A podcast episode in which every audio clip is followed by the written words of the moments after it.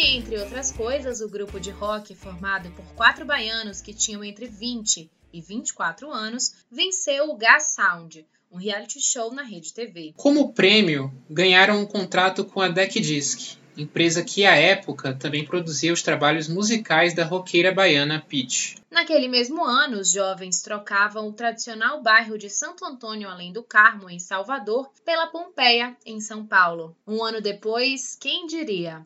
Vivendo do Ócio ganharia o prêmio VMB na categoria Aposta MTV. Decolaram de vez em 2012, com o álbum autoral O Pensamento é um Imã, sendo a música que você ouviu, Nostalgia, um dos principais sucessos. A canção conta parte do sentimento de saudade da terra natal que perdurou por muito tempo nos integrantes do grupo. Conversamos com o vocalista Jajá Cardoso, que vive em São Paulo desde aquela época.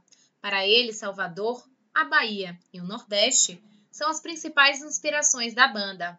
Os temas estão presentes em músicas como Futebol no Inferno, com Caju e Castanha, ou Radioatividade, que narra nomes de bairros de Salvador na canção. As portas do Carmo unem os caminhos, Uruguai, Pelourinho, Barbalho, Cravinho. Já já vive na mesma casa da Pompeia, onde morou anos atrás com toda a banda. Mas hoje vive com a esposa e dois doguinhos, e veja bem, a mulher tem dendê no sangue. Mas chuta onde eles conheceram? Não, não foi no Januman, tampouco naquele pós-show na Concha, lá na Dinha.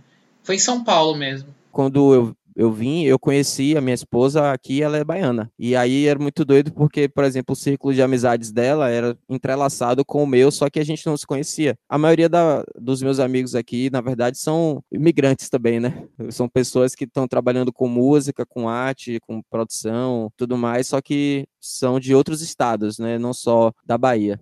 Então, eu tô aqui há 11 anos, vim para cá em 2009 sem muita intenção de ficar em São Paulo. A gente tinha se programado, né? Nessa época, nos meados de 2009, a gente já tinha um já tinha uma base de público legal, já estava tocando bem pela cidade e foi nesse, nesse mesmo tempo que a gente tinha assinado com a Deck Disc, né? Foi a nossa primeira gravadora. E com o lançamento do disco, já era uma ideia que a gente tinha na cabeça, falou, ó, agora que a gente está um passo de se tornar uma banda nacional, a gente tem que aproveitar a oportunidade e ir para São Paulo divulgar, porque a mídia especializada maior, né, para música está aqui. Então a gente veio preparado para ficar três, quatro meses e as coisas foram acontecendo de uma forma muito rápida, muito louca, assim, e aí a gente foi ficando e tô aqui há 11 anos, casado já, e Salvador se tornou coisa de temporada mesmo. É, o que São Paulo representa em termos de oportunidade para vocês? Até porque você falou essa questão do êxodo de tantos imigrantes que você conheceu por aqui. Rapaz, eu acho que pelo lado do musical, assim, começando,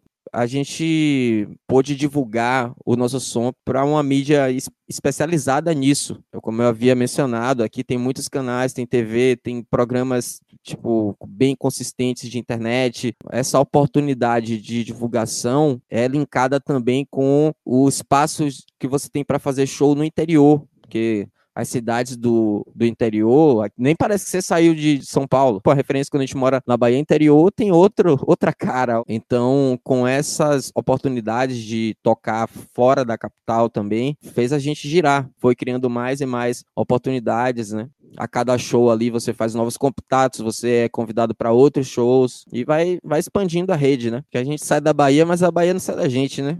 E esse sentimento de saudade, como tá sempre ali com a gente, acho que ele não deveria deixar de ser representado ali nas músicas.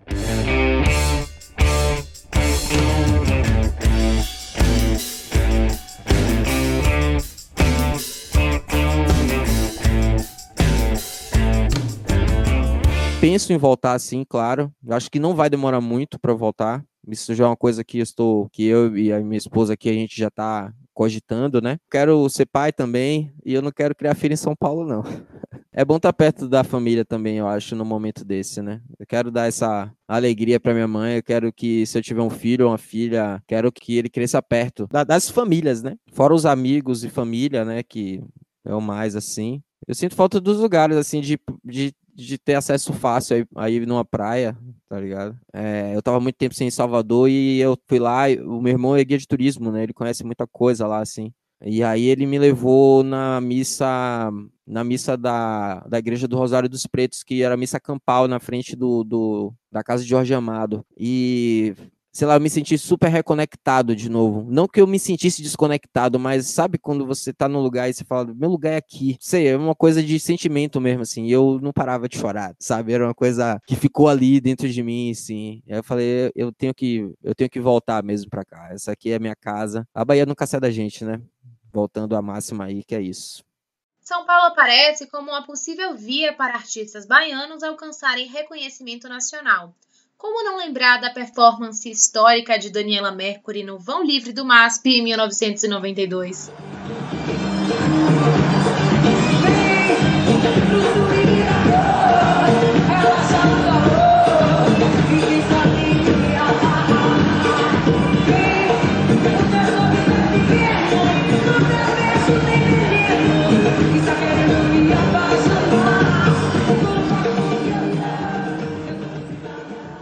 Cantora, ela ainda era desconhecida em São Paulo, mas 3 mil pessoas a esperavam para o início do show. Acabou que 20 mil acompanharam a apresentação, interrompida aos 40 minutos pela secretária de Cultura, receosa que o tremor no prédio pudesse danificar as obras ali instaladas. A cantora ganhou capa dos cinco principais jornais do estado de São Paulo por causa da performance no Sol do Meio-Dia, que sacudiu o MASP. Dias depois, ela repetiu o feito no Parque Ibirapuera, com expectativa de público de mil pessoas. Ela arrastou, foi 20 mil. Eis aí o Bem Brasil trazendo Daniela Mercury e grande banda. Olha, eu vou dar alguns toques aqui, amigos, pro pessoal que tá ali em cima. Não pulem muito aí, porque a estrutura pode não aguentar, falou? Fica calminho aí, só não pular lá em cima. Olha aí. Ó, Daniela, você pode tremer com tudo que aqui não cai. pode fazer tremer, que essa asa delta aqui foi feita para voar mesmo. Na cidade onde Daniela brilhou e despontou na carreira, viveram Gil, Caetano, Tom Zé, mais recentemente Xênia França, Lued Luna e tantas outras, como Jadza. Jovem cantora, Jadsa veio para São Paulo na cara e na coragem. Era a chance dela de finalmente se dedicar exclusivamente à música. Em São Paulo, lançou seu primeiro álbum. Quieta, calada.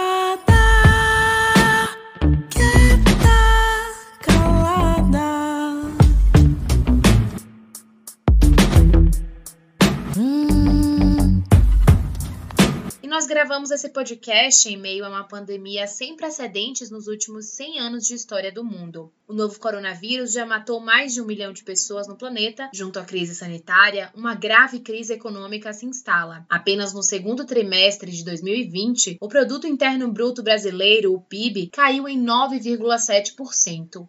Um tombo histórico. Vimos anteriormente na conversa com o professor Wilson Fusco como desemprego e instabilidade financeira são fatores para o retorno de imigrantes baianos em São Paulo. Apesar de ainda não existirem números que revelem a dimensão do retorno durante esse período na pandemia, municípios como Itiúba, a 400 quilômetros de Salvador, sofrem com o retorno inesperado de seus cidadãos. A prefeita da cidade, Cecília Petrinha de Carvalho, teve de criar um abrigo para alguns dos recém-chegados, por exemplo. Felizmente, a situação com Jades é menos desesperadora que a dos baianos que retornaram ao interior no período. Em Salvador, Jadsa vive em um bairro de classe média baixa, o Arraial do Retiro. O retorno não estava no script, mas ganhou uma motivação maior: a saudade. E a economia de dinheiros, né? Nada melhor para o bolso como poupar a mensalidade do aluguel. Voltar pra cá pra estar com os meus pais, né? Poder fazer um pouco aqui também. Que eu tava fazendo lá em São Paulo agora, na pandemia, eu posso fazer muito bem aqui. Digo, fazer a produção de música, produzir outros artistas, produzir mais material para os projetos que eu já tenho, né? O taxidermia, o olho de vidro em si. Estudar a gravação, estudar, compor. O que me fez voltar foi isso. Vir para cá agora, nesse momento, foi a necessidade de de estar aqui mesmo. Eu ia bastante para São Paulo já, acho que de- desde os 19 anos. Eu ia, pelo menos de seis em seis meses assim, eu ia. Sozinha, ficava na casa de amigos. lá, amigos daqui de Salvador, ficava na casa de amigos lá que foram também nessa maluquice, né, morar. Então ficava uns 15 dias, um mês, até uma época que eu fui, acho que foi em 2017, mas eu procurei uma casa para alugar, seria a primeira vez que eu alugaria um período. E aí, Lloyd Luna tava morando lá, tinha acabado de ir para São Paulo nessa época. Não, tinha acabado não, ela tinha um ano lá já. E nessa casa que ela tava, tinha um quarto disponível. Peguei esse quarto e e a gente ficou nesse esse tempo juntas lá, assim. Por mais que eu ficasse dentro do quarto lá, gerava coisas, né? Me deixava ansiosa ao ponto de fazer coisas também. Nessa época eu fiquei com essa parada na cabeça de ir para São Paulo, ir para São Paulo. E comecei a ficar muito próxima de Giovanni Cidreira. E teve um dia que Felipe Castro, que é primo dele, toca comigo percussão. Ele chegou para mim e falou: Ai, tô indo pra sua casa aí e tal. Tô levando uma surpresa. Aí eu, massa, chega aí. Quando ele chegou aqui, tava Giovanni dentro do do carro. Aí eles subiram aqui em casa e fiquei, gente, que loucura é essa? E aí Gil olhou pra minha cara e fez assim: Jardinha, pô, você tem que ir pra São Paulo. Pô. Dá um tempo de Salvador, vai pra lá, vai sabe? Tô fazendo show, te boto em show, vou gravar coisa, te boto também, vamos nessa. Eu, sabe, acordei assim, eu fiz, nossa, que doideira, porque Giovanni, a gente é amigo, mas não é nesse ponto de ficar convidando para ir pros lugares. A gente sempre conversou mais sobre música mesmo. Nossa, e isso era início de 2018, acho que janeiro, assim. Só que aí conversei bastante com minha mãe e fui, me mandei. Eu tava muito próxima de Sandy Alê, que é uma artista compositora, cantora de Aracaju. Eu tava muito próxima dela e ela tava com um AP lá. E eu falei, vamos, sei lá, dividir esse AP e tal. Não conheço muito bem. Fui na Heitor Penteado. Aí fui para lá. Foi meu primeiro, meu primeiro endereço. E aí eu fiquei três meses morando lá com ela. Enfim, e conviver com uma pessoa em, com menos de 50 metros quadrados, nesse tempo, assim, foi muito cruel. E aí eu teve um, um momento que eu, eu fiquei sem voz. Minha voz foi embora. Eu tinha marcado um show com o Birim lá. Eu tinha conhecido as, as Obirim um desses, desses meses que eu ia, né, desde 19. Conheci as meninas, fiz um show na praça com elas, assim, anunciado no, no Facebook. Quando chegou, sei lá, uns três dias antes desse show, minha voz foi totalmente embora. Eu tive uma infecção na garganta, assim, brutal. E eu tive que vir para Salvador. Quando eu pisei em Salvador, assim, parte da minha voz voltou. Acho que pelo ar, pela poluição, a Heitor Penteado não é basiquinho, sabe? Lá toda hora passa buzu, carro, é um barulheiro, assim. Mas aí eu vim pra cá, me curei essa parada. Quando eu tava boa, eu fiz assim, ó, eu acho que é agora. A onda que eu tinha de São Paulo daqui era, é grande, tem gente, tem muita gente, sabe, tocando, fazendo arte, querendo a mesma coisa. Então, vamos para lá para conhecer gente, vamos para lá para, enfim, estar tá sozinho também, vamos para lá para se adiantar. Meu pensamento era isso, que de emancipação, assim. Essa onda de você estar tá sozinho e você ter que se virar sozinho. Eu gostava muito disso, de ir para um lugar para testar, sabe? O que é que eu podia fazer, assim? Ah, vou pagar a conta, sabe? Para mim era incrível, assim. Porque aqui mesmo em casa, meus pais sempre foram muito ativos, assim, resolve as coisas, nem, nem chegava para mim. Aí quando eu cheguei lá em São Paulo, a primeira vez eu fiquei, gente, sou só eu aqui, vou pegar os metrô da vida, me perdia muito é, para bairro, que eu nem não gosto de usar GPS, né? Eu sou eu vou muito no boca a boca, assim. O que São Paulo te deu?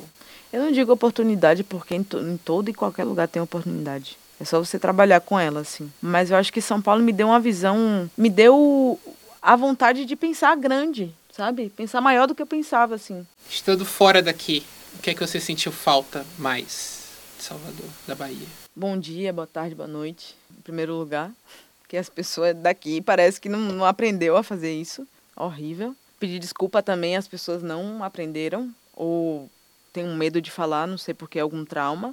Mas é a felicidade. Eu senti muita falta de, de estar feliz na rua, de encontrar pessoas felizes, de você sair e perguntar assim: ai, bom dia, moço, sei lá. Onde, onde é o mercado tal? E a pessoa fala: ah, eu te levo lá sabe? Só aqui em Salvador, velho. Isso só aqui na Bahia, velho, essa parada. Porque lá a galera fala, velho, nem, eu acho que nem escuta, às vezes nem quer responder também.